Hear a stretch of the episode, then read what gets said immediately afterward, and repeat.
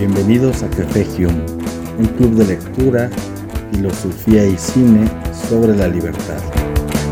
Este es un programa que surge a través de México Libertario.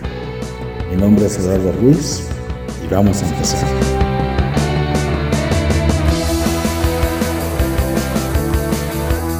Eh, buenas noches a todos.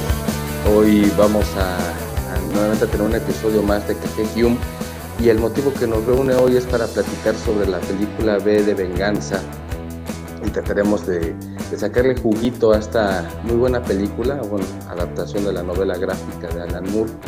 Y para ello eh, tenemos un invitado eh, muy importante que es Mike de Libertarian. Bueno, Mike está muy involucrado con las ideas del liberalismo, tiene eh, muchos canales como Libertarios Tóxicos. Ya nos hablará un poquito Mike al, al respecto, pero te doy la bienvenida eh, Mike de Libertarian, un gusto compartir contigo. Muchas gracias, gracias por invitarme y, y pues también un, gran honor estar en México Libertario y en Café Hume contigo, Eduardo. Y mucho gusto, creo que nunca, nunca habíamos interactuado. No, es la primera vez y bueno, que vengan, que vengan más después, eh, Mike. Pues vamos a dar inicio, vamos a dar inicio a esta, a esta charla de Café Hume. Como les comentaba, vamos a dar una breve exposición eh, primero yo, eh, sobre algunos aspectos que considero importantes en la película. Posteriormente Mike y estaremos abriendo los micrófonos. Ya tenemos aquí una solicitud de, de, micrófono. Bueno, la abriremos después de estas dos primeras intervenciones que tendremos. Ya estamos aquí apartando los, las solicitudes y los invitamos a participar, los invitamos a que nos compartan sus opiniones, sus lecturas de la película, sus interpretaciones.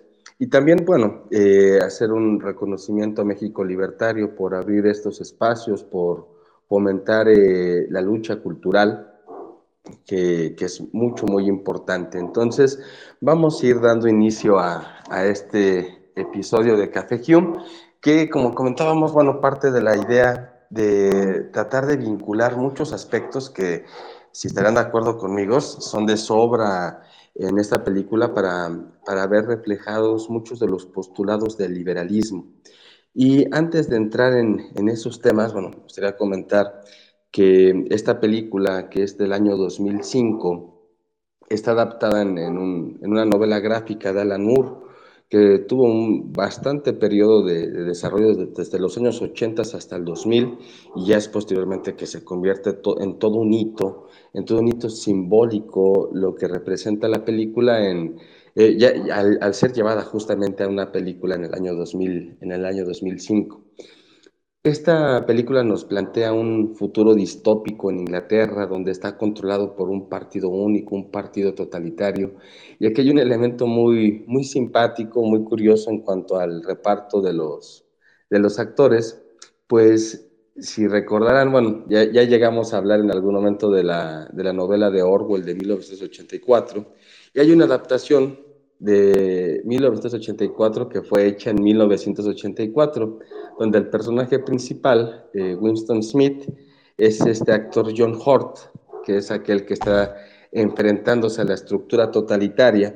Y aquí lo vemos en la, en la película B de Venganza como este canciller, eh, que nos remonta a la imagen del gran hermano, una pantalla gigante de, eh, hablando y regañando, proclamándose como el Salvador. Entonces me parece un, un guiño simpático a, a 1984 y a, mucha de esta crítica que hay en el cine, en las novelas gráficas y en la literatura, en relación a cómo el individuo puede enfrentarse a una estructura sistemática, una estructura represiva, como, como se muestra tanto en esta, en esta novela gráfica, en esta película, y en otras eh, producciones también eh, artísticas, como ya mencionábamos, de 1984. Bien, para, para adentrarnos en el tema, eh, empieza de una forma también muy peculiar. Eh, se remonta aproximadamente al siglo XVII con un espadachín que está luchando y, y que es pues asesinado al inicio de esta película, que nos va a vincular posteriormente con, con Vi a lo largo de la, de la, película. Y aquí hay un elemento histórico bastante, bastante curioso, porque en el año de 1605 hubo una conspiración en Inglaterra de un grupo de católicos que estaban queriendo quemar el Parlamento del Reino Unido porque había una persecución por parte del rey Jacobo I hacia todos aquellos que fueran católicos. Recordamos que hay en, la historia inglesa una, eh, un enfrentamiento entre protestantes, católicos y, y, demás, estas guerras religiosas que tenían que ver también con, con la autoridad que iba a representar un rey que era elegido por el Papa, por la investidura divina y, demás. ¿no? Bueno,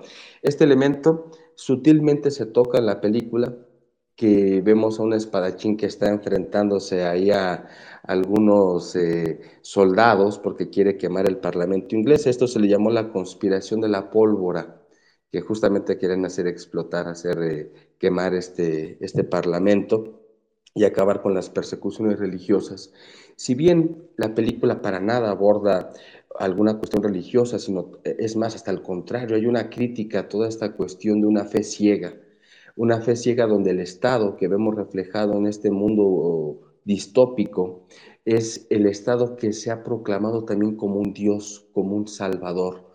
Hay una, hay una crítica bastante fuerte hacia cómo la, la política llega a convertirse en una religión. Y eso lo vemos reflejado a lo largo de la, de la misma historia en, el ascenso de todos los totalitarismos. Todo totalitarismo que ha existido a lo largo de nuestra historia, principalmente moderna, que es la que podemos ver reflejada ver, reflejada esa realidad en esta, en esta película, pues vemos el ascenso de dictadores que proclaman un partido único y a partir de ahí hay una represión total. Obviamente hay un guiño directo hacia el nazismo, pero también lo podemos ver reflejado con el, con el partido bolchevique después de la Revolución Rusa, lo podemos seguir viendo reflejado con la revolución, entre comillas, revolución chavista, que es, eh, o castrista, donde se establece un pensamiento único. Y eso es lo que vive la Inglaterra de aquellos años, está ambientada a finales de los años noventas, donde, bueno, el, mundo inglés y el mundo en general está dominado por facciones totalmente idólatras dentro de una, dentro de una única facción eh, posible, que es la del partido único. Y en este momento también encontramos una, de las frases que me parecen eh, bastante notables, porque yo veo la película como una especie de poema simbólico, maneja mucho el símbolo, maneja mucho toda este, esta constante metáfora. Pero hay una frase, hay una frase que dice que nos han hecho dejar de creer en el hombre porque los hombres se equivocan, porque los hombres fallan. Todo sistema totalitario, todo sistema autoritario lo que busca es frenar eh, precisamente las facultades del individuo para crear, para pensar, para transformar.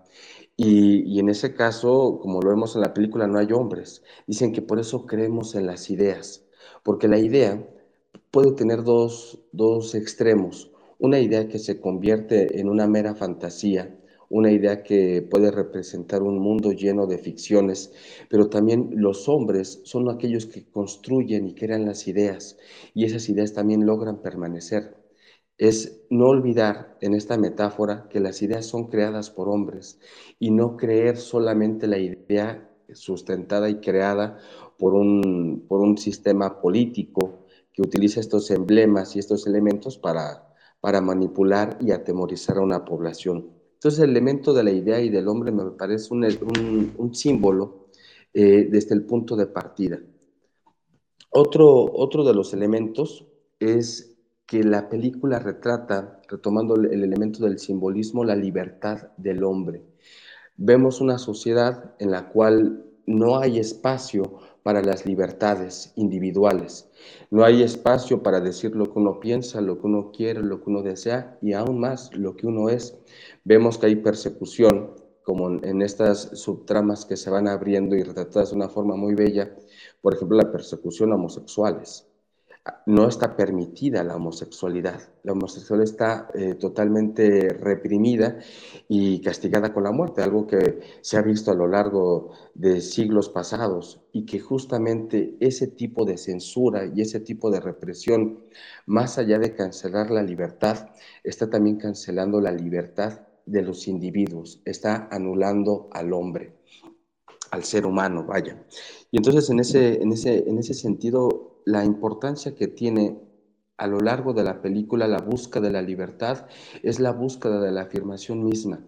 El otro símbolo que encontramos es con nuestro personaje principal, que es Vi. Nunca se reconoce un rostro, no hay un rostro que podamos apreciar atrás, atrás de esa máscara. Y esa es una metáfora muy bella, porque la máscara es el símbolo de, todos.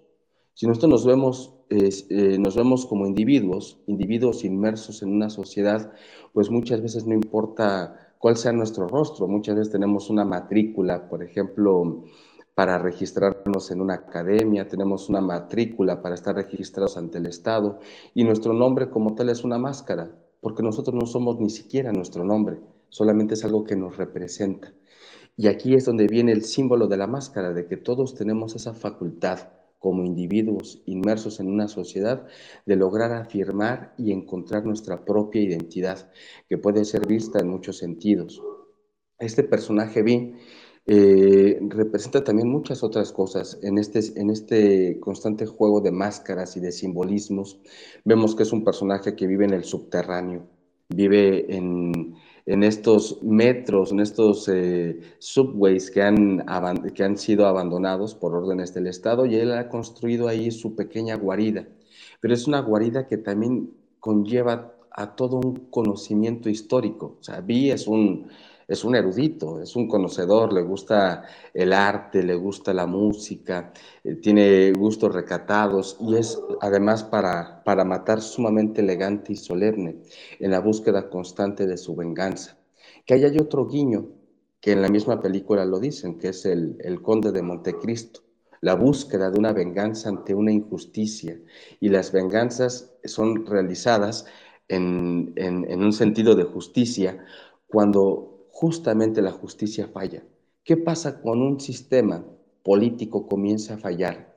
Cuando usa justamente la idea de justicia para preponderarse, para sustentar su hegemonía y su poder. Significa que desaparece la justicia. Y cuando la justicia desaparece, desaparece también la libertad. Sin embargo, eso no basta para aniquilar a los individuos, a personajes como Vi, personajes que tienen una constante inquietud, una constante deseo de reivindicación, de encontrar justamente, encontrarse a sí mismo, de hacer valer su propio rostro, aunque él nunca lo hace. No como un rostro como tal, porque lo que representa bien es que todos somos, en, de cierta forma, ese, ese símbolo. Todos nos encontramos. Fíjense que ahí hasta se puede parecer en algunos momentos al Joker alguien que no tiene rostro, alguien que no tiene nombre. Está sumamente vinculado a este mundo pues del cómic también, pues Alan Moore es uno de los grandes escritores de DC y que bueno, aquí se toman prestadas todas estas metáforas a todos estos símbolos. Pero regresando con, con que es un, es un erudito, es un, es un ser pensante y además un ser sumamente creativo para lograr a cabo sus fines que, señalamos, bueno, ¿cuál es el fin ético de una venganza? En un sentido en el cual si existiera una armonía eh, de legalidad y de justicia, pues la venganza no podría ser eh, como tal aceptable. Pero cuando las instituciones fallan, cuando se ha creado un cáncer que ha hecho, se ha hecho una metástasis en una sociedad, que ahí muestra Inglaterra, muestra Europa, muestra Estados Unidos, muestra Occidente como tal, pues es el momento de resurgir. Por eso vi también es la imagen del revolucionario. Pero fíjense también que es muy interesante, porque no muestra la imagen del revolucionario eh, caudillo, la imagen del revolucionario que hoy en dentro de nuestros populismos se logran encumbrar, porque la imagen del populista o del caudillo o nuestra idea romántica del revolucionario es el que busca luchar por las causas de todos. Y aquí vi, afirma constantemente su propia causa, su propio dolor, y esto va a llevar a que muchos otros también lo hagan, como es el acto de, liberación de, de que es el personaje de Natalie Portman. Ella también tiene su propio despertar y su propia transformación su propia búsqueda de venganza. Y como diría Nietzsche, no hay mejor venganza que la que se sirve en un plato frío, porque generalmente cuando estamos enojados y la pasión domina nuestros impulsos, pues solamente reaccionamos. Reaccionamos y, muy, muy, pocas veces un acto vengativo de esa índole pues logra tener frutos. Pero cuando se plantea una venganza, cuando se planea y cuando vemos que nuestras instituciones han caducado, están enfermas, pues es el momento de idearlo, de idear un cambio. Y ese es el otro elemento simbólico del rebelde o del revolucionario que nos muestra Pi. Y aquí, sin querer vincular aquí aires de, de erudición y mucho menos, creo que también podemos hacer un acercamiento a este, a este entrañable personaje con un libro de Albert Camus que es El hombre rebelde. Dice, ¿quién es el hombre rebelde? Yo lo veo reflejado en, en Es aquel que busca afirmar su propia existencia. Es aquel que se enfrenta contra la autoridad, contra una autoridad que simplemente lo está aniquilando. Y el hombre rebelde toma distancia de todo aquello que tenga que ver con una creencia impuesta, que pueda ser la religión, que pueda ser el Estado, que pueda ser su propia sociedad. Y es ahí eh, este otro símbolo que este personaje nos, nos regala y que se puede vincular a, bueno, podemos hacer muchas cosas y vincularlo con, con muchos otros personajes, si, si, les llamáramos personajes a las, a las obras filosóficas, pues bueno, es una forma de retratar, porque si recordamos, también hay una, hay una escena muy, muy, muy bella cuando Natalie Portman, como cuando Ivy está en la guarida de Vi, y comienza a ver que le gusta mucho el arte, la literatura, la poesía y demás, ¿no? Y Vi le comenta que la, que la poesía o el arte como tal dice mentiras, eh, eh, dice a través de mentiras muchas verdades. Y eso es lo que de cierta forma es el arte. El arte como tal es una imitación, por así decirlo, es una mimes, es una imitación de la naturaleza para ser representada por el hombre. Entonces, estamos supuestamente retratando la naturaleza, pues una copia de la naturaleza, y al ser ya una copia, ser un artilugio, al ser arte, artificio, pues no, no es la verdad como tal, pero al final el discurso que muestra el arte, pues es mostrar esas verdades, tratando de que el individuo que se acerca a la obra de arte logre encontrar esas luces. Y eso es lo que se ve en la película. Y Vi no es un predicador. Vi no eh, reparte panfletos revolucionarios.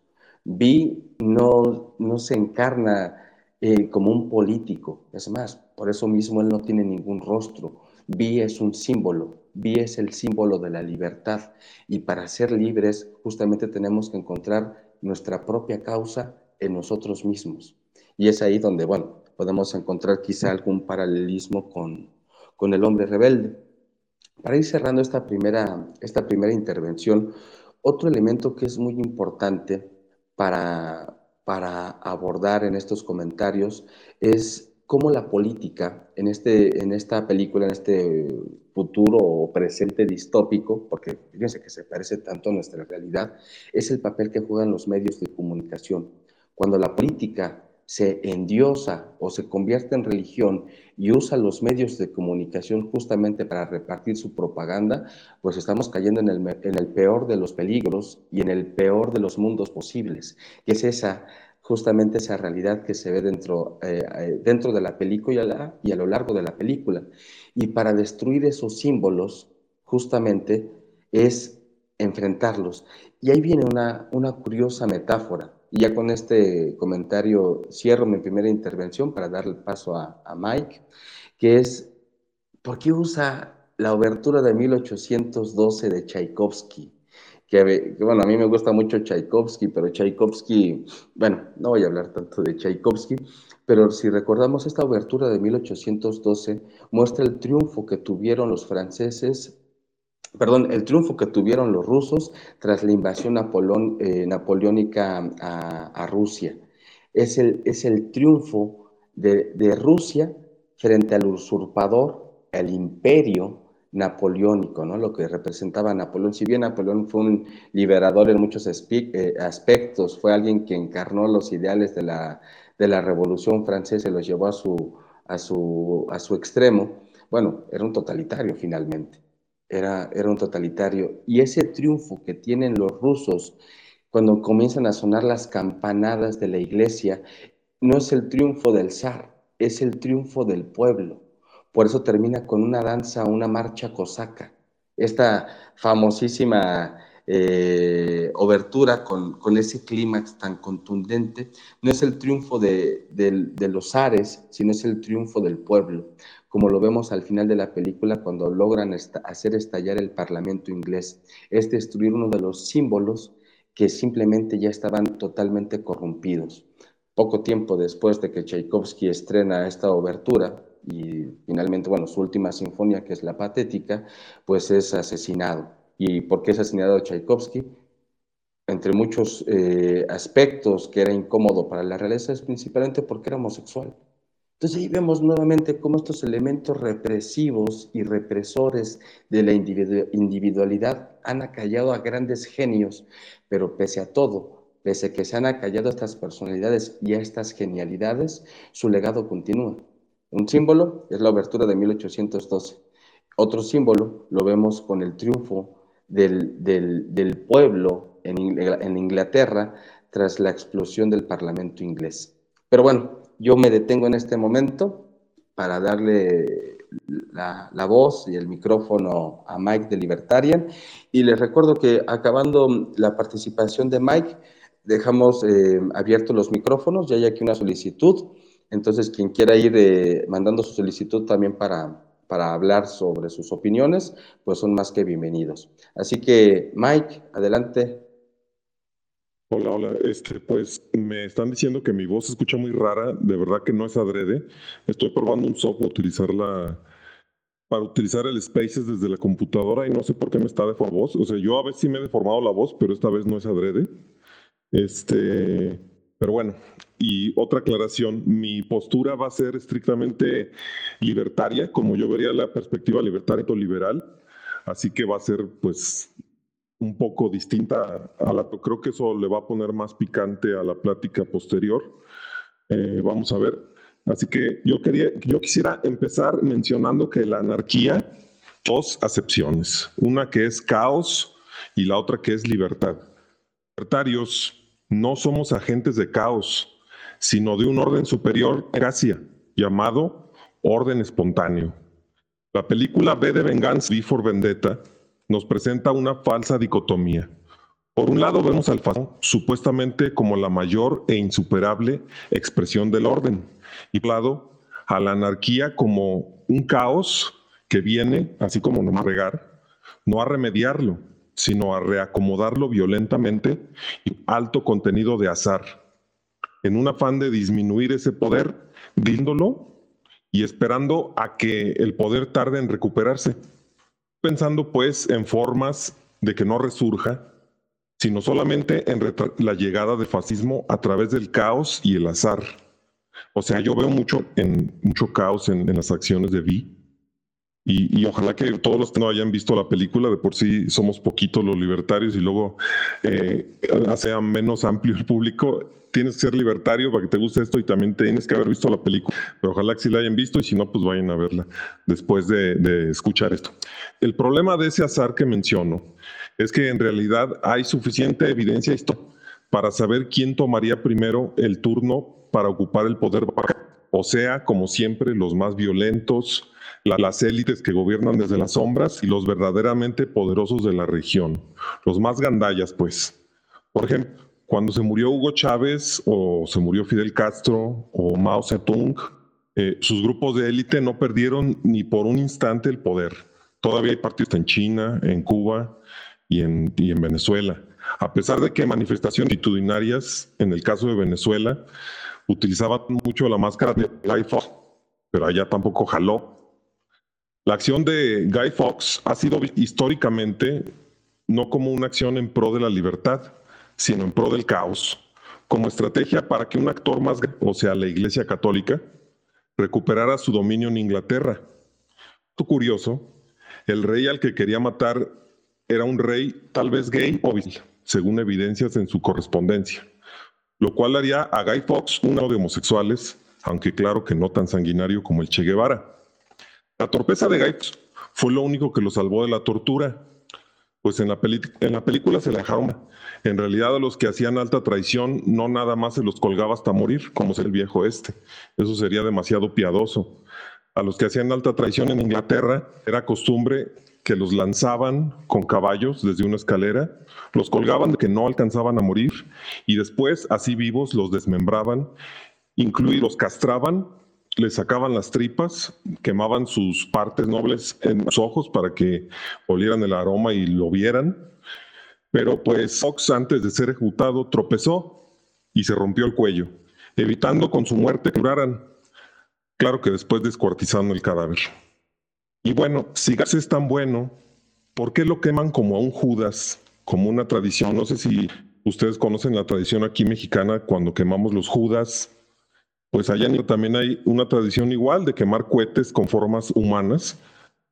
Eh, a usted que me escucha y que seguramente eh, ha visto esa tradición, pues imagínesela, pero en Inglaterra y quemando a figuras políticas eh, inglesas e internacionales pero igual con pólvora. ¿Por qué será que lo queman como un Judas?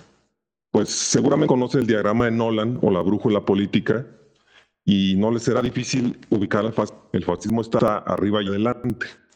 Irónicamente, como decía Echeverría, ¿verdad? Pero el anarquismo de Vi no es tan fácil de ubicar en ese esquema. Tal vez sea por el gran esfuerzo que hacen los guionistas para no comprometerse ni explicar sus planes futuros o ideología. Eso seguramente lo hacen para captar la mayor cantidad de simpatías y la menor cantidad de antipatías entre los que están viendo la película. No aclaran el plan futuro, nada más te enseñan, te, dejan ver la estética y la hacen deseable. Para Rod, esas, esas personas eh, que no se comprometían eran muy odiados, les llamaba attention, o sea, hombres buenistas. O o tal vez sea esa tendencia centrista porque el autor Alan Moore, en mi opinión, a diferencia de lo que aquí de Eduardo, según yo, el autor Alan Moore es un chairo malvado. O sea, para mí hay tres tipos de chairos. Los antes, o sea, que todavía no saben del holodomor, del, gulag, del imposicionalismo, y solamente están temporalmente como chairos, y después se les quita porque otras cosas. Eh, en lo, eh, por ejemplo, sería yo, o sea, yo fui un tiempecito de mi vida, pero después seguí estudiando y aprendí que estaba ser chairo porque el socialismo es imposible y por lo que ya mencioné. Entonces están los ignorantes, los tontos, los que tienen este eh, salvación y que son el cañón para los, para los demás. Y en último lugar están los malvados, que sí saben que el es imposible, pero no les importa ellos utilizan como carne cañón a los demás. creo que Alan Moore tiene tendencias chairas y, es porque sabe mucho. Es, una persona que, tiene mucha calidad Es un erudito, pues, es un gran escritor y, hace cosas de muy buena. Lamentablemente las utiliza, pues, para, para manipularnos. Y bueno, se dice que esa tibieza de la que estoy hablando, de todas esas personas que, que son good mention, como diría Robert, eh, se encuentra en su mayor actualmente en lo que han llamado centrismo radical, que es el que siempre hace que ganen los mismos, porque evitan todo debate y toda defensa ideológica, o como le llaman ellos, de defender tus ideas o ideologías, extremismo. Ellos consideran que los libertarios somos extremistas, por ejemplo. Esto es contrario, pues, a los, a los que somos libertarios tóxicos, que caemos tóxicos tan libertarios, o sea, no somos nada simpáticos para quien no aguanta nuestro libertómetro ni nuestras clásicas tertulias donde competimos a ver quién es el más libertario, quién tiene el aparato teórico más grande. Actualmente, los políticos se basan en encuestas para ser populares. No tienen principios ni planes definidos. Su hilo rector es ganar elecciones y eso los obliga a portarse como la mayoría piensa en todos los temas, aunque eso los haga caer en contradicciones fundamentales en falacias, en chairas mental. Se hacen chairos, pues, para conservar el poder. Y al equilibrar todas las ideas, tanto liberales, libertarias, como fascistas como y anarcocomunistas, junto con aquellos que simplemente creen en el sentido común, que son teoría, que en realidad no se comprometen, pues el resultado es un asqueroso, líquido y viscoso centro. Un centro radical, como le llaman. las encuestas y complacer a todo mundo el centro radical y romántico. Alan Moore en entrevistas, de hecho, eh, siempre declara que la anarquía es, es un romance. Así le llama. Dice que la anarquía es un romance. Y hace muchos sofismas sobre la anarquía. No tener líderes, habla de que necesitamos tan solo administradores y no gobernantes, como el 99% de los problemas son provocados por el 1% de la población y que el problema no son ni los bancos centrales ni la agenda LGBT ni la cienciología, sino que el problema son los líderes. Si se fija en detenimiento, podrá ver que su discurso parece libertario, pero es antilibio. Todo un sofisma que parece verdadero correcto, pero es falso e incorrecto. Cada uno de los puntos podría dar todo un tema. Si gustan en las preguntas, podemos retomarlos. Pero bueno, vamos a seguir hablando de la película. La película sigue con esos engaños. Por ejemplo, vi a triada de valores, donde debería ser vida, libertad y propiedad, se ve sustituido por justicia, igualdad y libertad. O por lo menos así lo ponen en la traducción española, porque traducen fairness como si fuera igualdad, lo cual, además de aplicaciones muy comunistas, no es exacto, porque fairness no es igualdad. De hecho, trae traducirse como justicia. O sea, en realidad él estaría diciendo justicia, justicia y libertad, no suena tan mal, pero ya sabemos lo que pasa cuando la propiedad no es parte de tus fundacionales, como pasó en la Revolución Francesa. Ni mencionar cuando la igualdad absoluta sí es parte de tus principios fundacionales. Eso significa terror, como el terror de Robespierre. Pero vamos preguntando que por qué lo quemaron, pues, por qué los 5 de noviembre los niños cantan a él, porque no sé si sabían, pero esa canción de Remember, Remember, the 5th of September, November, eh, en realidad es una canción completa. Y en esa canción dice, bueno, que se murió Guy Fox y que, y que lo van a quemar y, así. O sea, la en contra de Guy Fox y, la utilizan como si fuera a su favor en la película. Eh, ¿Por qué queman esas efigies de cartón rellenas de pólvora? Fueron Judas. Porque Guy Fox atacaba el proceso de liberación. O sea, pretendía obligar a todo, a todo un pueblo que bajo puta decidió dejar de ser católico a volver a serlo. Claro que pues católico, ah, bueno, yo soy cristiano y, pues no, estoy tratando de tener una postal, pues simplemente histórica. ¿Estaba mal obligar a la gente a ser protestante? Por supuesto, estaba mal obligarlos. Pero también está mal obligar a la gente a ser católica. ¿Cómo es que hoy en Inglaterra y prácticamente en todo el occidente puede haber católicos, plantes, calvinistas, luteranos, judíos, musulmanes, ateos, etcétera, viviendo al mismo tiempo en territorios con libertad religiosa, caminando en las mismas calles, sus mismos camiones, comprando en las mismas tiendas? Pues por un proceso llamado toleranciosa, ¿verdad? Eh, todo ese proceso en realidad en de la Revolución Gloriosa. Jacobo I de Inglaterra y Sexto de Escocia era protestante, pero era un rey mucho más antiguo que la Revolución Gloriosa. Jacobo I simplemente era cabeza de la iglesia de Inglaterra como Enrique VIII le dejó encargado a todos sus herederos.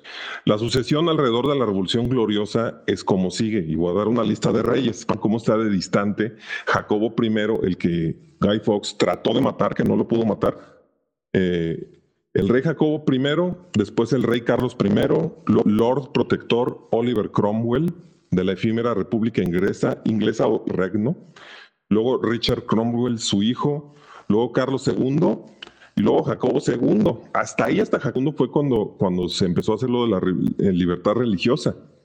Luego llega la Gran Gloriosa y terminan poniendo a William de Orange. Hago esta lista para señalar que irrelevante fue lo que hizo Guy Fawkes quien además eh, de fracasar simplemente pensaba en meterle algo de caos a la ecuación.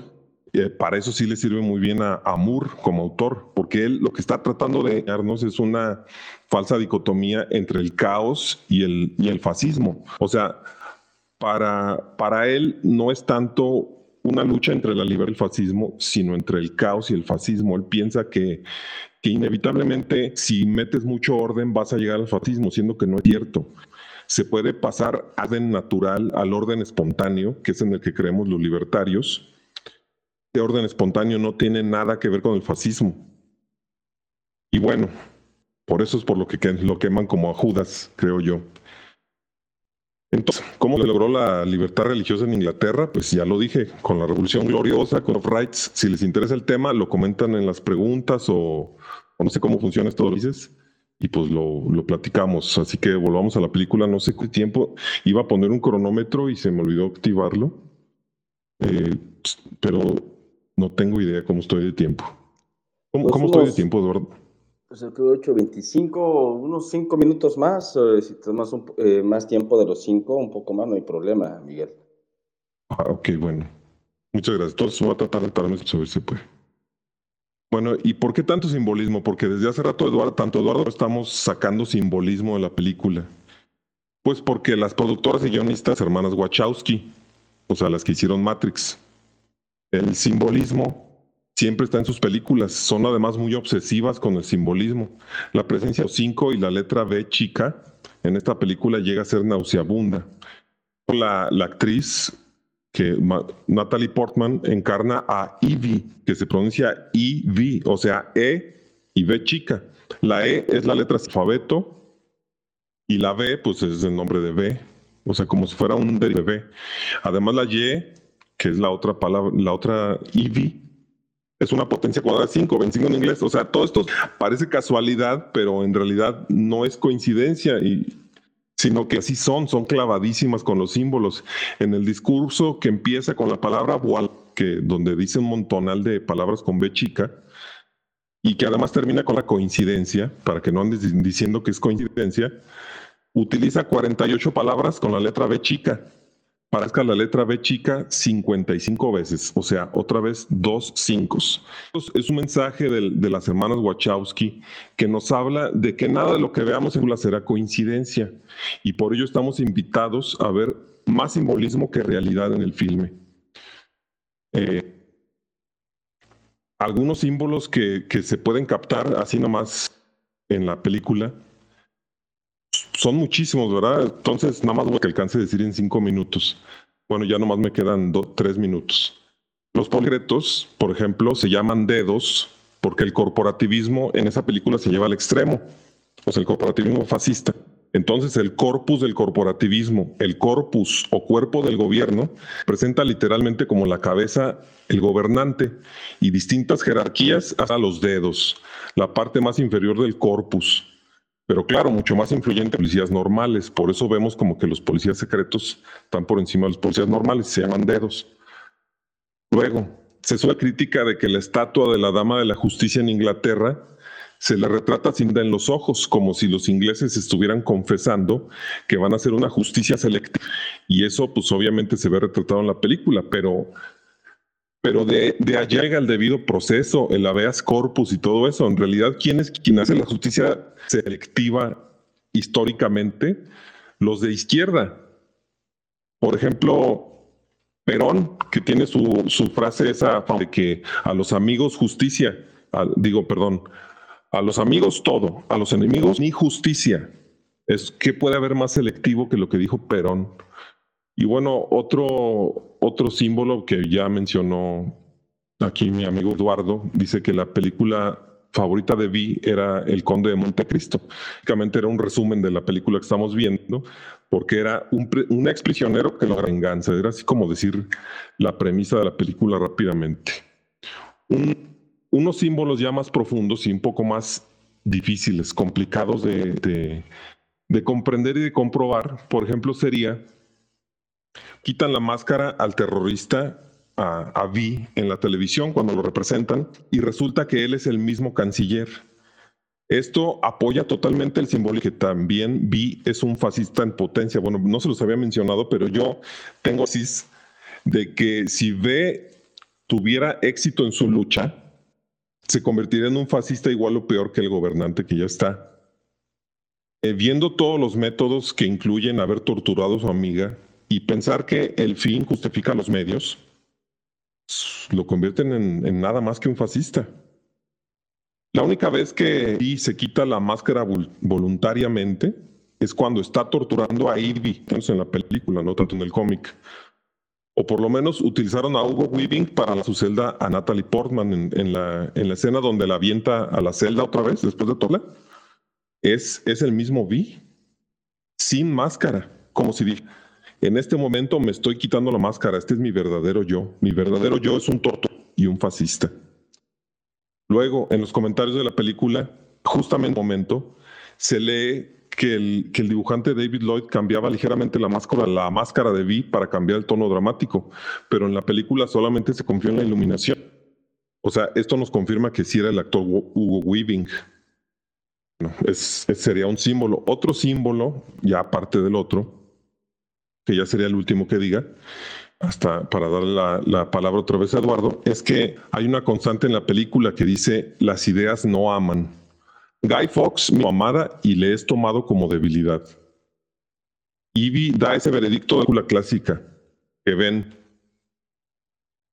O sea, eh, cuando, cuando están viendo el conde de Montecristo, Ivy le dice a Guy Fox eh, cómo es posible que le importaba más su venganza que su amor, refiriéndose al conde de Montecristo. Y eso Guy Fox lo toma como una, una, cuestión de debilidad de Ivy. Y no nomás lo, lo toma muy a mal, sino que parece que, que, parte de su plan desde el principio era torturarla hasta supuestamente perder esa debilidad. Si recuerdan, casi al final de la película la tortura hasta que logra que se, que se convierta en un, en un monstruo igual que ella. Y al final, el Anon V recibe fríamente el beso de Ivy y se va a morir en vez de curar, sobrevivir para la amada. O sea, si ustedes ven, el amor se ve como debilidad, vio la venganza se ve como, como fuerza. O sea, mm, ya se me acabó el tiempo, no calculé bien lo que escribí, pero en realidad está bien para que vea cuál es la reacción del público y, pues tengo muchos más datos, pero, pero mejor vamos a platicar, ¿no? Muchas gracias, Miguel. Mike, em, bueno, puntos muy interesantes que, contrastan y bueno, eso vuelve más rica siempre una charla, pero vamos a, permitirlos, em, si alguien quiere solicitar micrófono, ya tenemos aquí eh, a Libertario, que había solicitado el micrófono desde el principio, ya está activado como hablante libertario, cuando gustes eh, participar. Y también invitamos a los demás a que nos den sus puntos de vista, sus observaciones, los lo que les haya llamado la película o lo que estamos aquí comentando, bueno, pues sería muy grato eh, escuchar varias, varias eh, opiniones. Así que si quiere alguien solicitar la palabra, con, todo gusto los escuchamos. Así que, Libertario, adelante, ya puedes activar tu, tu micrófono. Gracias. Hola, buenas noches. ¿Se me escucha claro, no? Se te escucha muy bien, Libertario. Saludos. Gracias, México Libertario. Saludos a todos los de la sala. Buenas noches. Bueno, sobre la película vi, es una película y la novela de Alan Moore es una novela y una película que incluso ha devenido en tesis de, universidades, de escuelas de filosofía, eh, para empezar, digamos, ¿no? Para empezar un poco sobre hablar sobre el tema, ¿no? Porque es un tema bastante profundo y denso, ¿no? Este, hay un famoso ensayo que se llama eh, eh, de un la mística anarquista como camino político B de Vendetta, ¿no? Es un ensayo de, un periodista eh, español, ¿no? Eh, sobre la película, ¿no? Y hay un montón de material sobre la misma en diversos lados, ¿no? Yo creo que esta película es profética, va mucho más allá de una simple exposición de ideas libertarias que también están dentro del contexto, sino también es profética. El mismo Alan Moore se quedó sorprendido cuando la máscara de Guy Fawkes ha sido utilizada y se utiliza como el símbolo de Anonymous, ¿no? la más grande red en el planeta ¿no? de resistencia contra los regímenes totalitarios, autoritarios o cualquier forma de coerción de la libertad humana, ¿no? para empezar. ¿no? Es una él mismo está sorprendido, ¿no? Ahora, Alan Moore también es otra, es otra, digamos, otra, otra faceta alrededor de la, misma película, ¿no? En el sentido de que Alan Moore es un místico anarquista, ¿no? Es un místico anarquista, ¿no? Que, y no anarquista a nivel socialista, ¿no? Porque el anarquismo no es socialista, el anarquismo es mucho más antiguo. El anarquismo es, un concepto que viene incluso de la antigua Grecia y está ligado a la democracia hasta cierto punto. Entonces, este, eh, la película y la novela, y el cómic o, la novela de Alan Moore tienen algunas diferencias, ¿no? Las hermanas Wachowski, cuando la filman, eh, introducen, como dice el anterior este, el señor eh, que estaba hablando de Liber TV, algunos elementos que no son muy exactos, ¿no? pero que bueno, pues es parte del discurso de las hermanas Wachowski, pero que no es necesariamente libertario, no es un discurso, como le dicen, woke en Estados Unidos para los que entienden, pero bueno, pues este, no se puede pedir la perfección. Por eso Alan Moore se, desligó un poco del proyecto o, no lo quiso firmar. Es una anécdota también para los que no lo saben, porque hubieron alteraciones en el concepto de, por ejemplo, del personaje. ¿no? Muy interesante que hayan mencionado el hecho de que, el personaje y Edmundo Dantes están, el personaje del, conde de Montecristo están muy ligados. Están muy ligados, igual que la novela de, George Orwell, 1984, al, a la historia, a la, trama. Que eh, eh, el mundo Dantes también sufre, igual que, que vi, ¿no? Producto de la injusticia mercantilista de su época. Sufre la, eh, está encerrado y torturado en una cárcel. Eh, monárquica, ¿no? y sufre la opresión no solamente del, régimen de ese momento, sino también del mercantilismo de ese momento. Y él, igual que Vi, se educa para buscar esa famosa justicia, porque si van al diccionario la diferencia entre justicia y venganza es muy tenue, es muy pero muy tenue. La única diferencia entre justicia y venganza es que la, la, justicia en teoría, en teoría, digamos, política, es una, es una forma justa de aplicar la venganza a través de un mecanismo público, ¿no?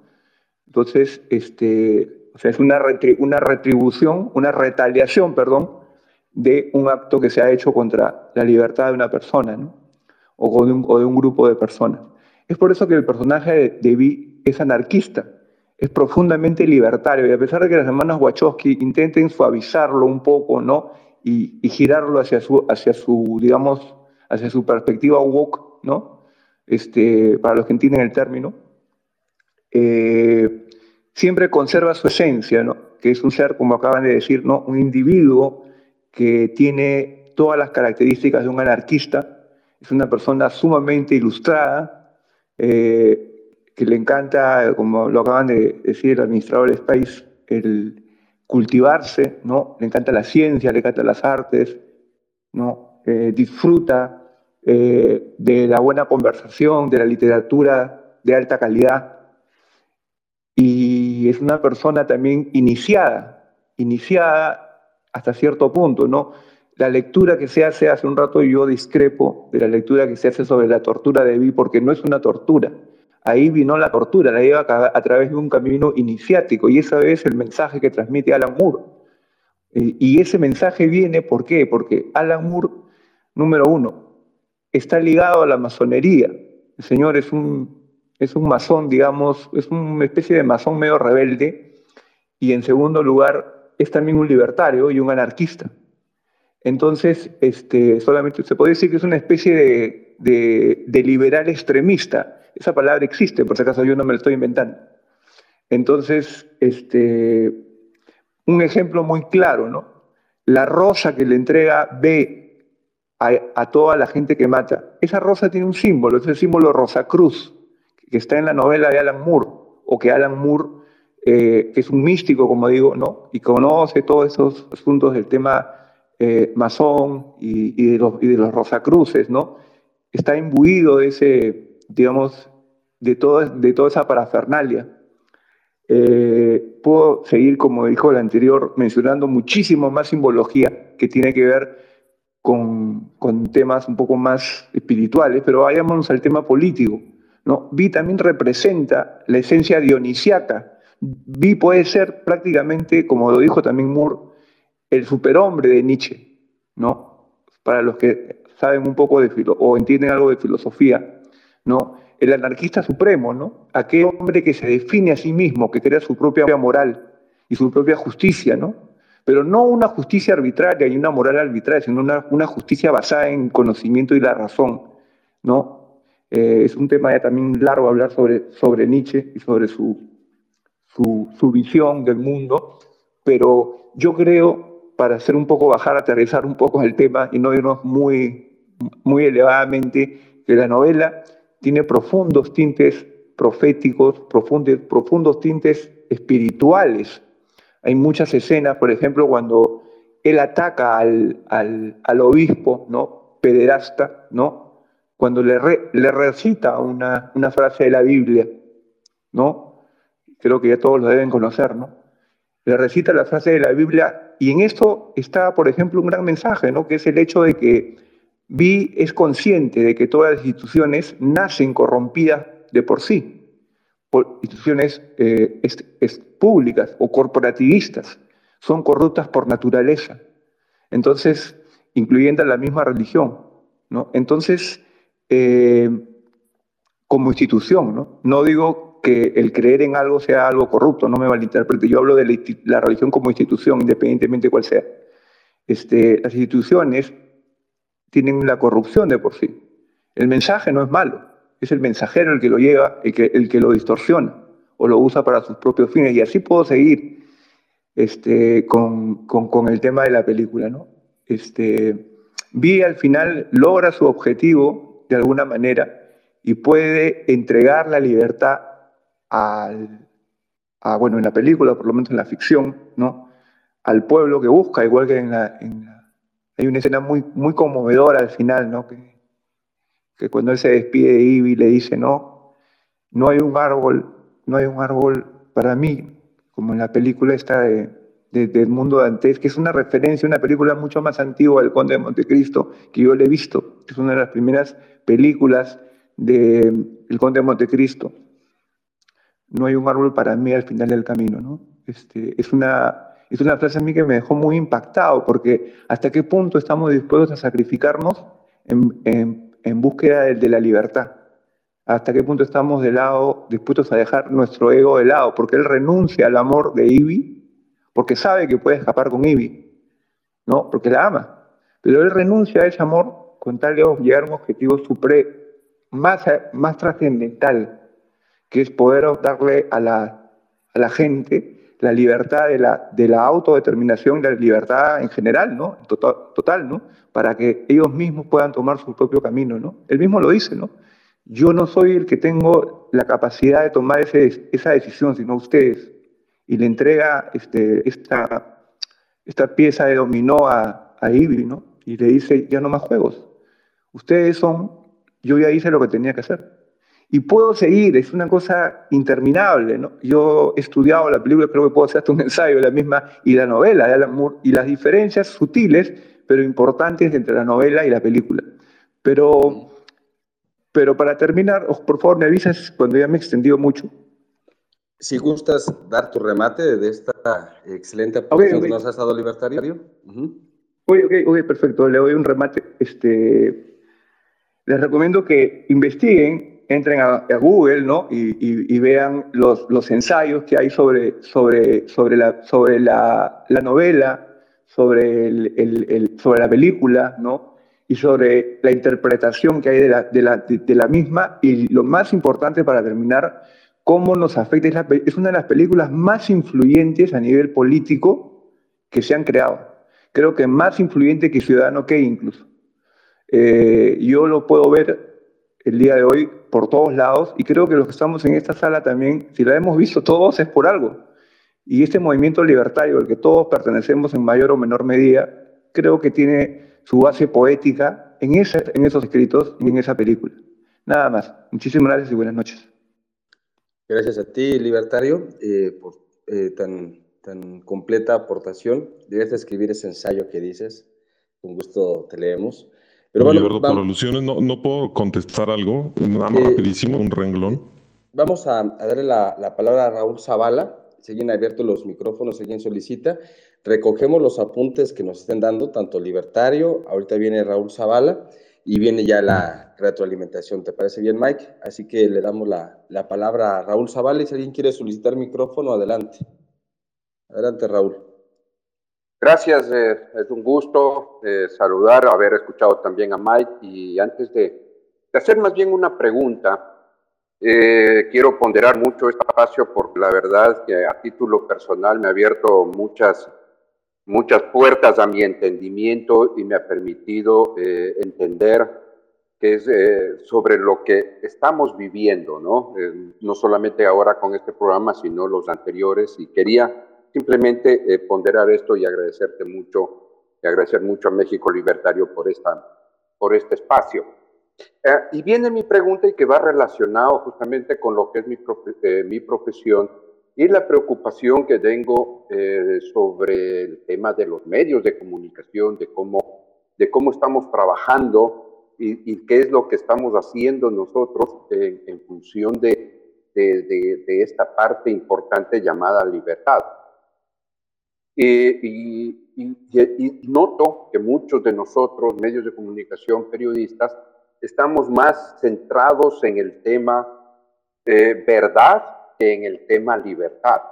Y hace algunos años, hace algunos años que abrí mi primer blog, eh, una década que tengo con, con uno de mis blogs, la frase en la cabecera dice, ojalá que algún día los periodistas empecemos a trabajar en función de la libertad y no de la verdad. Entonces, aquí eh, quería yo consultar cuál es, eh, a Mike, eh, obviamente, también, cuál es ese... ¿Cuál es ese sentido? ¿Qué es lo que están viendo ustedes en este paralelismo, si este existiese, entre los medios de comunicación de, la, de la, novela y, o de la película y obviamente lo que estamos viviendo. Y quiero hacer un paréntesis. El tema de la pantalla gigante se ha hecho ya muy común en el trasfondo de, las, eh, de, los discursos políticos, ¿no? Entonces, eh, comienzo a hilar muy fino y quizás entrar en ese mundo de la, de la conspiración, a, a, decir, ¿será que está realmente ocurriendo aquello? Así que eso era mi, esa es mi pregunta, este, Mike, y muchas gracias. Gracias, eh, Raúl Zavala. Eh, siguen abiertos los, los, micrófonos, bueno, la solicitud de micrófonos. Y ahora sí, recogiendo estos primeros dos, estas primeras dos intervenciones, Mike, si gustas tú comienzas y después yo doy otra retroalimentación. Muchas gracias. Bueno, para empezar, lo que quería decir nomás rápidamente era cuando dice acá el compañero Libertarios que no era tortura, sino una iniciación. Creo que esa postura maquiavélica de pensar que el fin justifica los medios es antilibertaria. Entonces, pues hay que tener cuidado, ¿no? De, no porque una estética nos agrade mucho, en las manipulaciones de una persona como Alan Moore, que pues sí tiene mucho talento y, pues, ha podido embaucar a masas a través de todo el aparato propagandístico al que estamos sometidos. Pero sí, no hay que, hay que tener cuidado. Y respecto de, lo que nos dice el señor Raúl Zavala, de que, de que si medios de, de comunicación eh, en pos de la libertad y no la verdad, pues repetiría la misma frase, el fin no justifica los medios. Eh, fue el Che Guevara el que decía que, los medios de comunicación tenían que ser revolucionarios y que lo que menos les debería de importar sería la verdad. Eh, y pues no, no, no podemos caer en el mismo, en el mismo, mismo juego. O sea, claro que todas las personas es imposible que seamos objetivos, porque pues, todos tenemos nuestros propios sesgos, ¿verdad? Pero dentro de lo que cabe, que tratar de ser lo más objetivos posibles y si un medio es un medio de información, pues que el medio de información dé datos. Lo que no vamos a poder evitar es qué datos vamos, ¿verdad? los vamos a escoger y jamás vamos a ser objetivos. Pero además de todo, ahí tener una y estar trabajando por la agenda, pues digo, también es válido, ¿verdad? Pero hay que confesarlo. Hay que, como por ejemplo mi canal que se llama Liberty, tú ya sabes que vas a ver el enfoque libertario de las cosas y no, no, jamás vamos a hablar a favor de otra cosa. Entonces está confesado, está, está en el mismo nombre. Si, si, un, si una cosa se llamara Cota TV, pues yo ya sé qué es lo que voy a escuchar ahí. En cambio, se hacen llamar objetivos y, y no lo son. Y bueno, es, todo. Muchas gracias. Gracias, Mike. Em, yo eh, retroalimento estas dos aportaciones y también comento que ya están aquí en fila tanto M. Martínez como Lord con Machete. Eh, primero quisiera, quisiera comentar, bueno, a mí me, me gustó mucho la, la, intervención del libertario, coincido ampliamente con lo, con lo que menciona.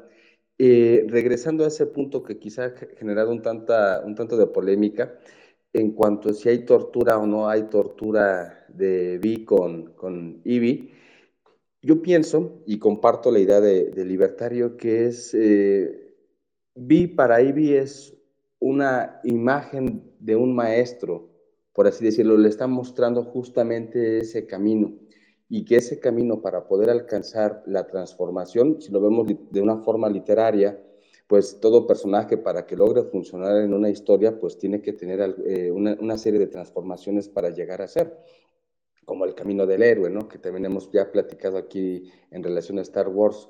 Y es ella en el momento en el que es capaz de renunciar a aquello que es más preciado, que es su propia, su propia vida, porque no va, no va a delatar, es cuando tiene su acto de liberación y, y es eh, mostrado también de una forma visual bastante grata, cuando ella, cuando él la lleva al, al, techo del edificio y está la lluvia y ella recibe la lluvia, en una forma análoga cuando él se liberó también en, al estar en ese campo de, de concentración y de experimentación, ¿no? que quedó prácticamente quemado. Entonces es, es, un acto de, es un acto de libertad, porque finalmente creo, y aquí retomando lo que mencionaba también Raúl Zavala, que me parece muy, muy valioso, este emblema que, que comentas en, en, tu, en tu blog sobre libertad o verdad y qué tanto hoy los medios de comunicación representan la realidad.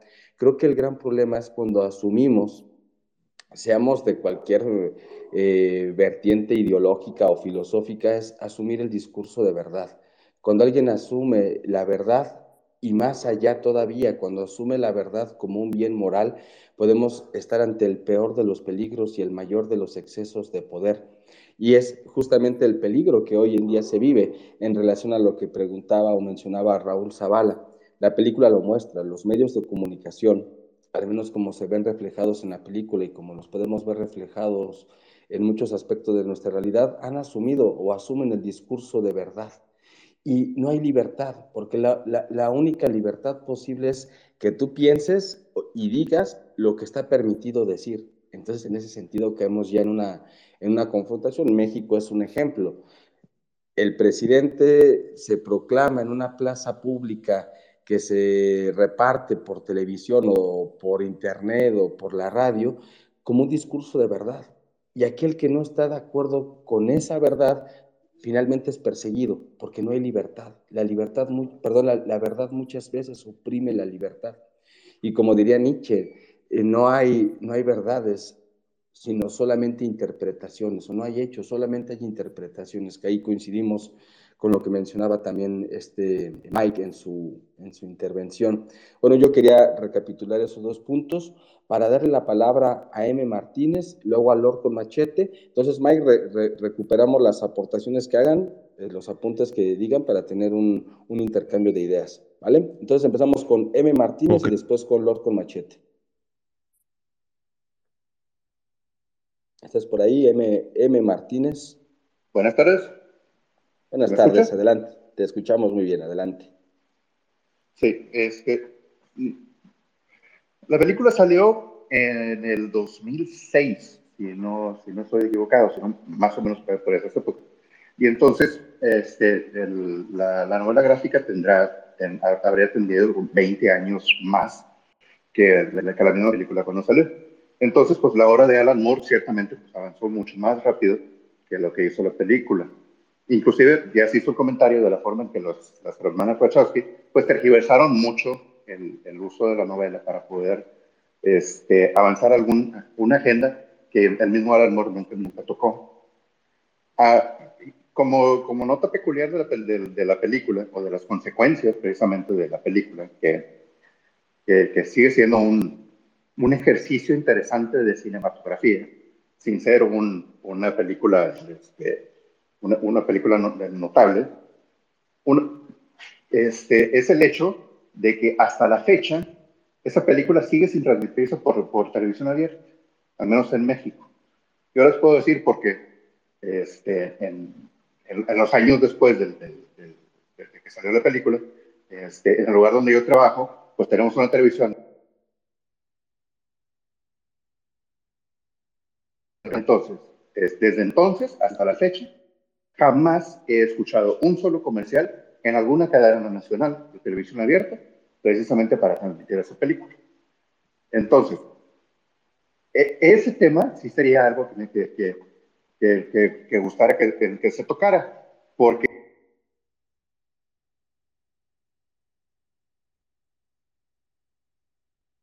Creo que se está cortando un poco tu, tu transmisión. ¿Sí? ¿Me escuchan? Sí, sí si gustas eh, eh, cerrar la, el comentario porque se está cortando mucho, a ver si podemos alcanzar a escucharte bien, M. Martínez.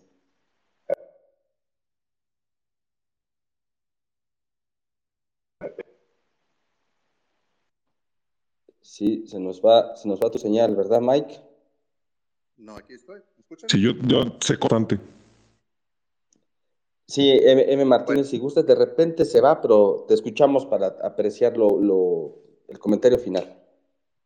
Sí, como comentario final, este, a mí lo único que me gustaría es, es que se discutiera el tema de las razones por las que ustedes pueden especular, las razones por las que ustedes pueden suponer de que esa película sigue sin transmitirse por televisión abierta, a menos en México. Eso es todo. Buenas noches. Muchas gracias, Martínez. Sí, se estaba cortando un poquito, pero bueno, ya alcanzamos a escuchar este último apunte para, para comentarlo. Así que ahora le damos la palabra al, Lord con machete y adelante, bienvenido, Lord. Oh, buenas noches, hombres libres. Nada más una pregunta, me quedé casi como medio como sacado de onda porque me parece que dos intervenciones antes eh, se comentaba que Alan Moore tenía como, como que un pensamiento diferente al libertario o, quiero entender eso, o sea, eh, ¿cuál es la perspectiva que se le da a Alan Moore referente al, a los libertarios? Es mi única pregunta. O sea, no sé, es que eh, soy un gran admirador de él, pero no, no, no, ay, sí que ya no entendí. Nada más eso. Muchas gracias, Lord Machete. Em, entonces ya tenemos aquí anotado. Si alguien más quiere participar, bueno, manda la solicitud para, hablar y activar su micrófono. Mike, ¿te gustaría eh, comenzar? Bueno, esta segunda pregunta va muy directo hacia tu comentario. Y también si quieres comentar eh, sobre lo de M. Martínez, de por qué podemos considerar que al menos aquí en México no se transmite en televisión abierta. Adelante, Mike. Sí, pues bueno, me siguiendo con el tema de que si la torturó no la torturó porque no se ha acabado, ¿eh? la torturó, o sea, y si tú torturas a alguien que amas, pues simplemente no saber. Y yo digo, en la, en la película se ve que el amor lo toman como una debilidad. No, eh, para contestar lo que, lo que nos dijo el público, eh, nos preguntaron que si la película va a ser transmitida, que si, que cuándo sería transmitícula. Pues yo creo que la película será transmitida cuando un actor quiera caos. O sea, a la generación millennial nos dieron unos, unos mensajes de que nos fortaleciéramos, de que estuviéramos listos para una revolución. Y aquí en México esa revolución no fue necesaria. O sea, sí cambió, nos, nos, quitamos al PRI de encima, cambió a Fox eh, y luego ha habido alternancia democrática. No hubo necesidad de esa revolución.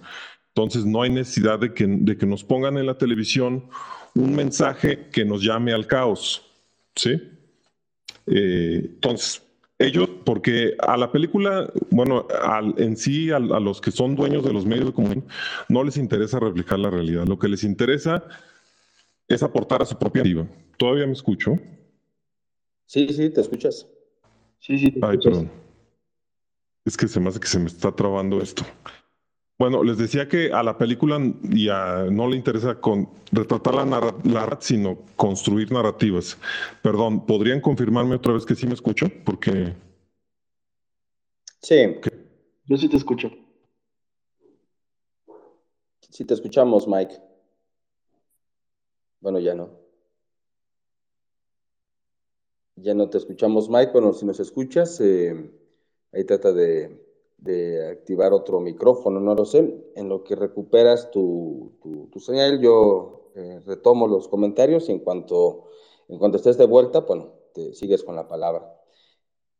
Em, pienso que, bueno, esta, yo no sabía que, que de, de, Venganza no la transmiten en televisión, en televisión abierta, no, no, no sabía ese dato. Si no la transmiten, seguramente, bueno, creo que es, es bueno, ¿no crees? Eh, eh, ¿Quién lo preguntó? Creo que el Lord con Machete, no estoy seguro. Es, eh, es interesante porque pues, implica que es una película incómoda que no es tan incómoda. A mí me, sorprende ese dato porque si hablamos de personajes más transgresores que van en esa misma línea y todavía más radicales es el Joker, eh, al menos el del Caballero de la Noche me parece que es el mejor logrado en cuanto a una adaptación cinematográfica que es eh, un personaje más peligroso ante la sociedad, es un terrorista que aparentemente, o un anarquista que no persigue ningún tipo de causa, porque Vi todavía busca una reivindicación con la idea de justicia, y la justicia es su venganza, y está exponiendo a aquellos que son eh, corruptos, un sistema totalitario, represor, y mientras que el Joker hace lo mismo, o este último de, del, acertijo en la, última película de, de Batman, pues es igual, es, exhibir la corrupción y aniquilar la corrupción.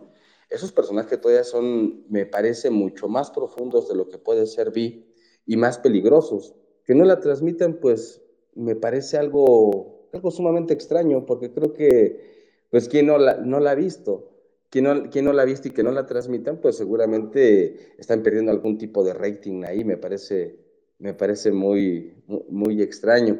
Y a ver si, si Mike ya, ya regresó para que pueda también terminar su, su comentario y la pregunta que hacían, creo que era la que ha hecho el Orto Machete, de por qué el vínculo de, de Alan Moore con, con, un Chairo, con alguien de, de, izquierda, creo que por ahí iba la, la, pregunta. Pero Mike, esperemos que ya tengas eh, tu micrófono listo ya te escuchamos. Bueno, sí, espero que se escuche. No sé por qué se trabó esto. Sí, luego pasa. Te escuchamos, adelante. Bueno, y lamentablemente eché lo que dijeron, pero bueno, lo que estaba diciendo es que a la película no le interesa retratar la realidad, sino construir narrativas. Y el cómic ahorita tampoco es como que fuera muy realista. En el prefacio de la novela gráfica, el autor Alan Moore da por hecho que Margaret Thatcher es fascista y luego denuncia que para 1988 se vería la existencia de campos de concentración contra enfermos de SIDA y la radica la homosexualidad, cosas que por supuesto son ficción sin parangón alguno en la realidad. Y aunque tiene predicciones muy interesantes la película, como no sé si creo que mencionado del, de la pandemia y todo eso, eh, y incluso tiene algunas que no fueron incluidas en la película, como por ejemplo que, que podría haber existido una inteligencia artificial llamada Fate. Pero bueno, según los comentarios de la película, Alan Moore se enojó por cómic, era una representación de una dualidad anarquía versus fascismo y no de libertad versus fascismo. O como él lo entendió y denunció supuestamente de neoliberalismo versus fascismo. La verdad yo estuve buscando que Alan Moore hubiera hecho esa declaración que viene en los comentarios la película y no la encontré. Así que yo tampoco sé si de verdad él piensa que el neoliberal es algo que hay que tomar en serio o no.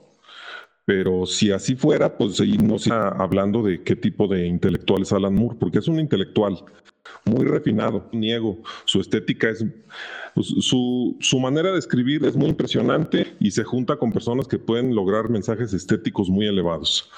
Pero sus ideas, eso es lo que yo no sé. Eh, por eso es por lo que ya Alan Moore no quiso ni, ni aceptar el dinero ni, ni sus créditos. Entonces, ¿cuál es la relación de Alan Moore con los libertarios? Pues yo creo que una de las peores relaciones que puede haber, y esto lo digo, ahora sí que estoy solo en esta, en esta lucha, ahorita nadie está de acuerdo conmigo, pero yo lo sostengo, que el, peor ataque que le puede ser al libertarianismo es hablar de algo muy paro, pero meterle muchísima confusión. O sea, si tú dices unas cosas que parecen libertarias, pero en realidad son antilibertarias, le estás haciendo más daño a la causa de la libertad que una que de plano es, tu contrario. Y creo que Alan Moore, al declararse anarquista, dice que sí es anarquista, pues nos está haciendo daño, porque, porque tiene un, un discurso extremadamente refinado. Voy, voy, a repetir más o menos, por ejemplo, una de las que, que él expone, que es decir, el 99% de los son provocados por el 1% de la población. Bueno, podemos ir de acuerdo, ¿verdad? Más o menos. Pero dice que el problema no son ni los bancos centrales, ni la agenda LGBT, ni la cienciología, que por ahí también podemos estar totalmente de acuerdo.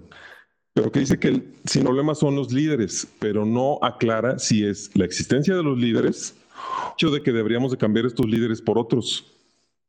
Y, y en general, ¿cómo puede decir que, que, los problemas actuales no son culpa de los bancos ni, del, ni de la banca judía, como él le llama?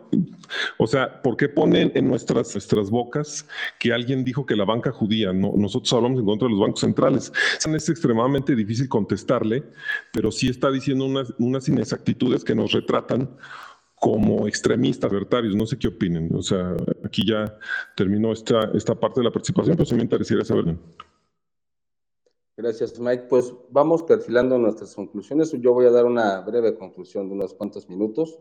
Posteriormente tú, eh, si gustas dar también una, una conclusión breve.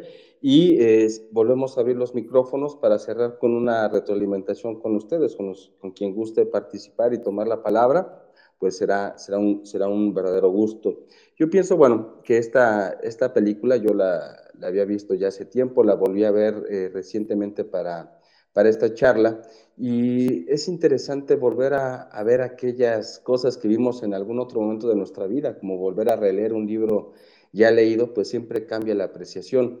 Em, creo que sí es una, es, eh, es una constante metáfora, es un, es un poema contemporáneo en muchos sentidos esta, esta película al cómo retratar ese autoritarismo, principalmente en cómo se encumbra eh, la imagen de un líder político a través de, una eh, esperanza de salvación.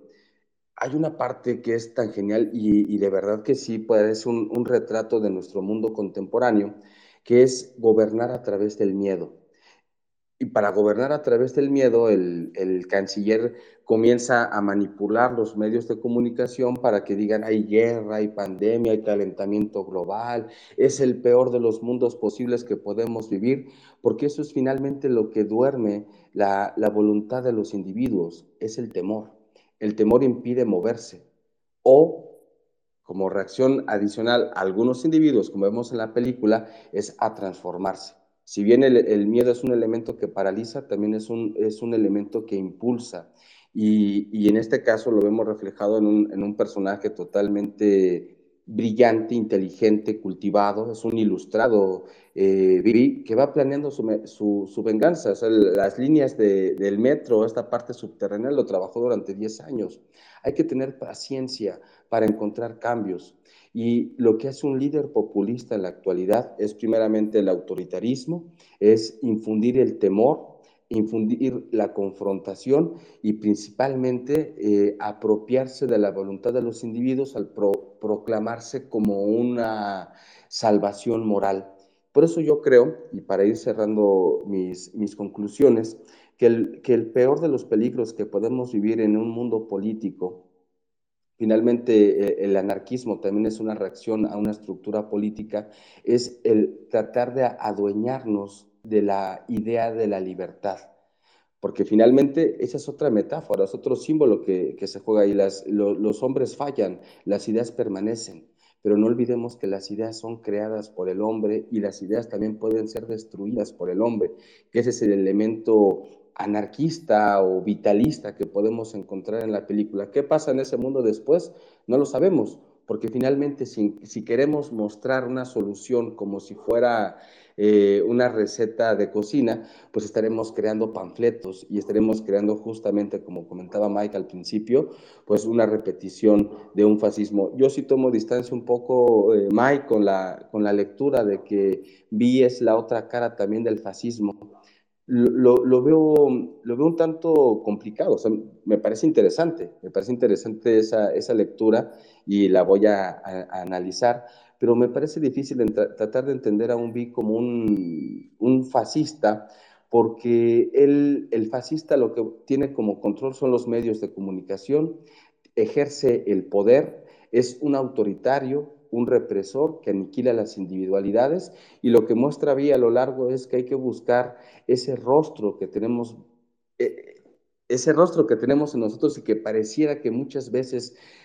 estamos usando más bien una máscara.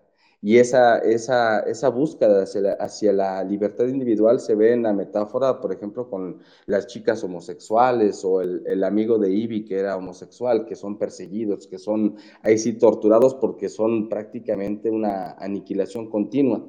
Creo que más bien es esa, es esa búsqueda que no busca en, en, enaltecer un emblema de verdad, porque justamente ese es el camino que cada quien debe de, conseguir hacia sí mismo, que no es quizá tanto la, verdad, sino la búsqueda de nuestra libertad. Yo eh, cierro con, esta, con estas conclusiones. Eh, Mike, eh, adelante, te escuchamos con tus conclusiones y recordamos que están abiertas las solicitudes si alguien quiere dar alguna opinión adicional para ir ya preparando el cierre de esta interesante charla de la película B de Venganza. Adelante, Mike. Bueno, pues, pues sí, primero dirigiéndome directamente a lo, a lo último que mencionaste, que creo que no sé si sirviendo a mi actitud de pensar que, que, las ideas libertarias deben de respetarse como, como se supone que vienen desde la raíz. Tú tienes razón al decir que las ideas no son apropiables. Los, los libertarios estamos en contra del copyright, por ejemplo. Las ideas no son apropiables, pero los axiomas son autoevidentes y la acción humana y la propiedad son axiomas, son axiomas libertarios. Ideas no son mías, no estoy tratando de apropiármelas, pero sí trato de defender lo más que puedo a la raíz de las, de las ideas libertarias. O sea, no es que yo me esté tratando de apropiar de las ideas libertarias, sino que sí estoy tratando que no se deformen para nada y, esa postura de Alan Moore de, de, decir las cosas como las decimos los libertarios, pero meter dientes de caos total a nuestra ideología, me parece como si fuera un, agente infiltrado. Y si mencionan que además de todo es masón, como mencionó alguno de los aquí presentes, pues ya veo de dónde viene eso, de dónde viene la, la, la, financiación y todo eso, porque no es fácil llegar arriba en esas esferas.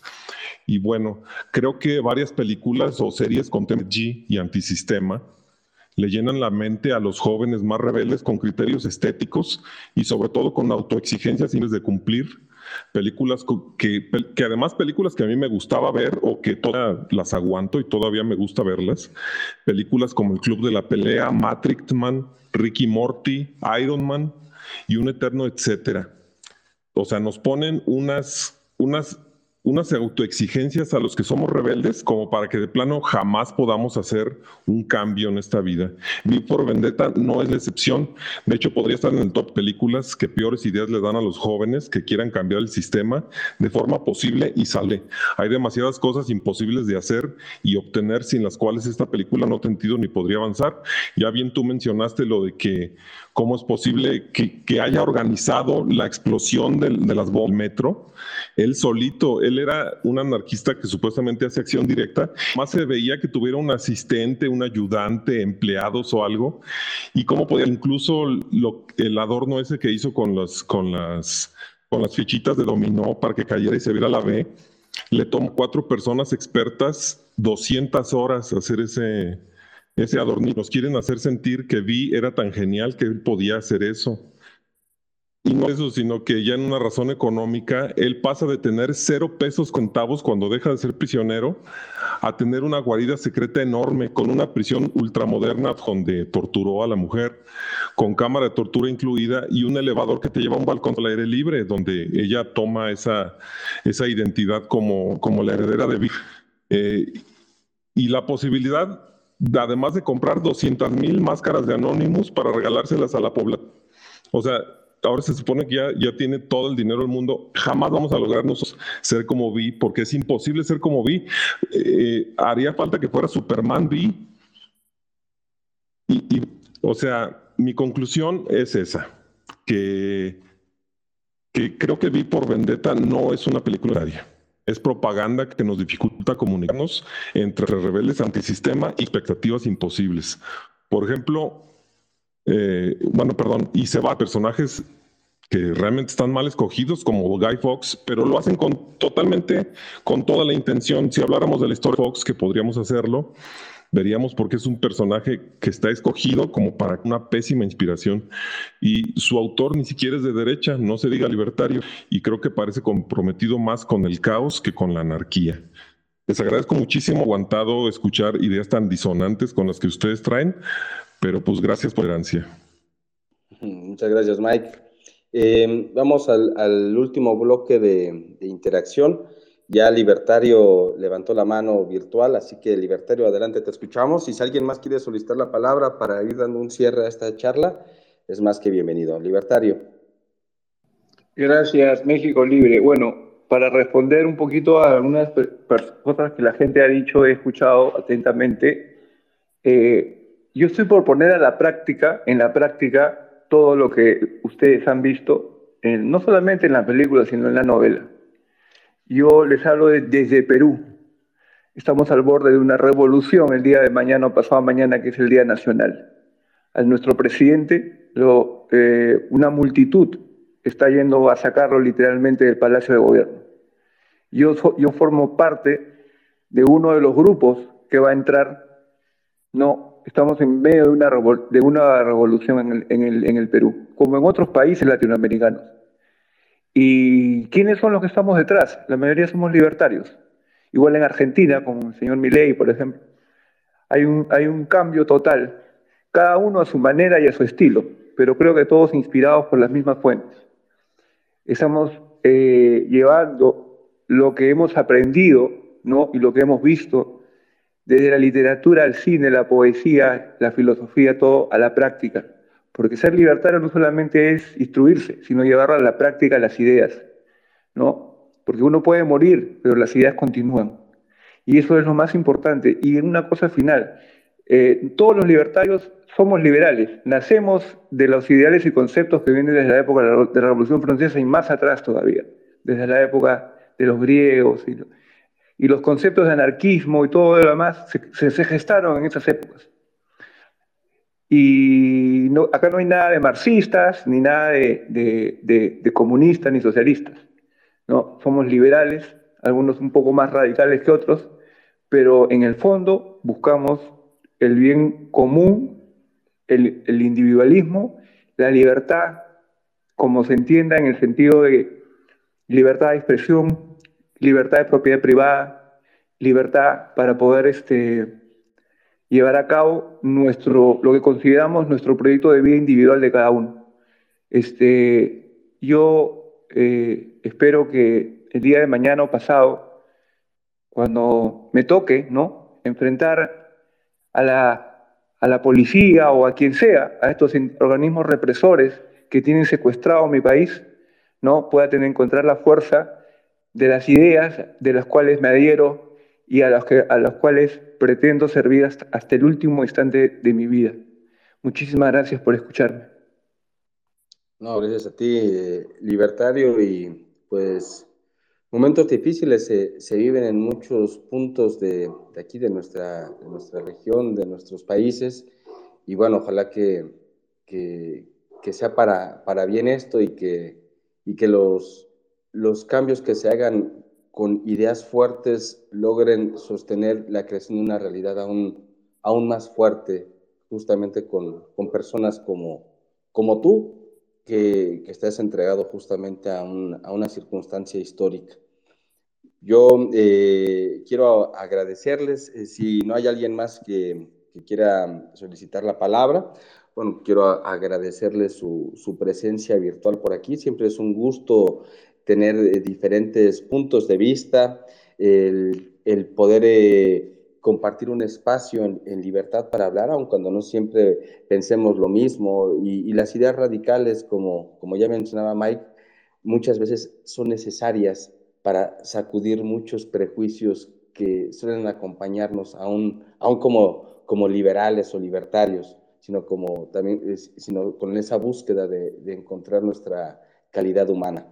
Eh, yo les agradezco su tiempo. Mike, eh, eh, de Liberty TV, algunas últimas palabras ya para, cerrar. Ha sido un gusto compartir contigo. Ojalá se repita en algún otro momento. Sí, con todo gusto. Cuando tú me invites, yo aquí. no, pues muchas gracias. Este, Ojalá podamos continuar la, la plática en, otro espacio, no precisamente como no tiene por qué ser público, pero sí, sí, sí me gustaría explicar más por qué creo eh, en algún otro momento. Pero te agradezco muchísimo la invitación y gracias a Víctor Serra también eh, y gracias a México Libertario. Muchas gracias, Mike. Muchas gracias. Muchas gracias, Mike. Y sí, ya, ya, ya, ya estaremos compartiendo otros espacios finalmente somos una comunidad pequeña que nos encontramos, que nos encontramos muy seguido. Yo les, eh, les agradezco mucho eh, su, estancia en este espacio virtual. El siguiente lunes nuevamente nos escuchamos en Café Hume. Un agradecimiento a, México Libertario, a Víctor Becerra. Mi nombre es Eduardo Ruiz. Pasen una muy bonita noche. Hasta pronto.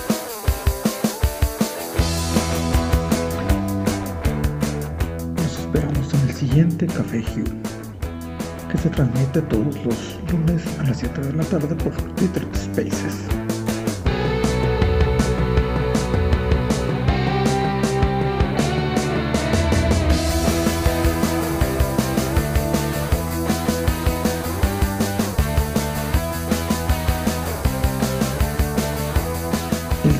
Entrada es de Juan Tolentino y el grupo Sex Sabbath y agradecemos especialmente a Roberto Brenes.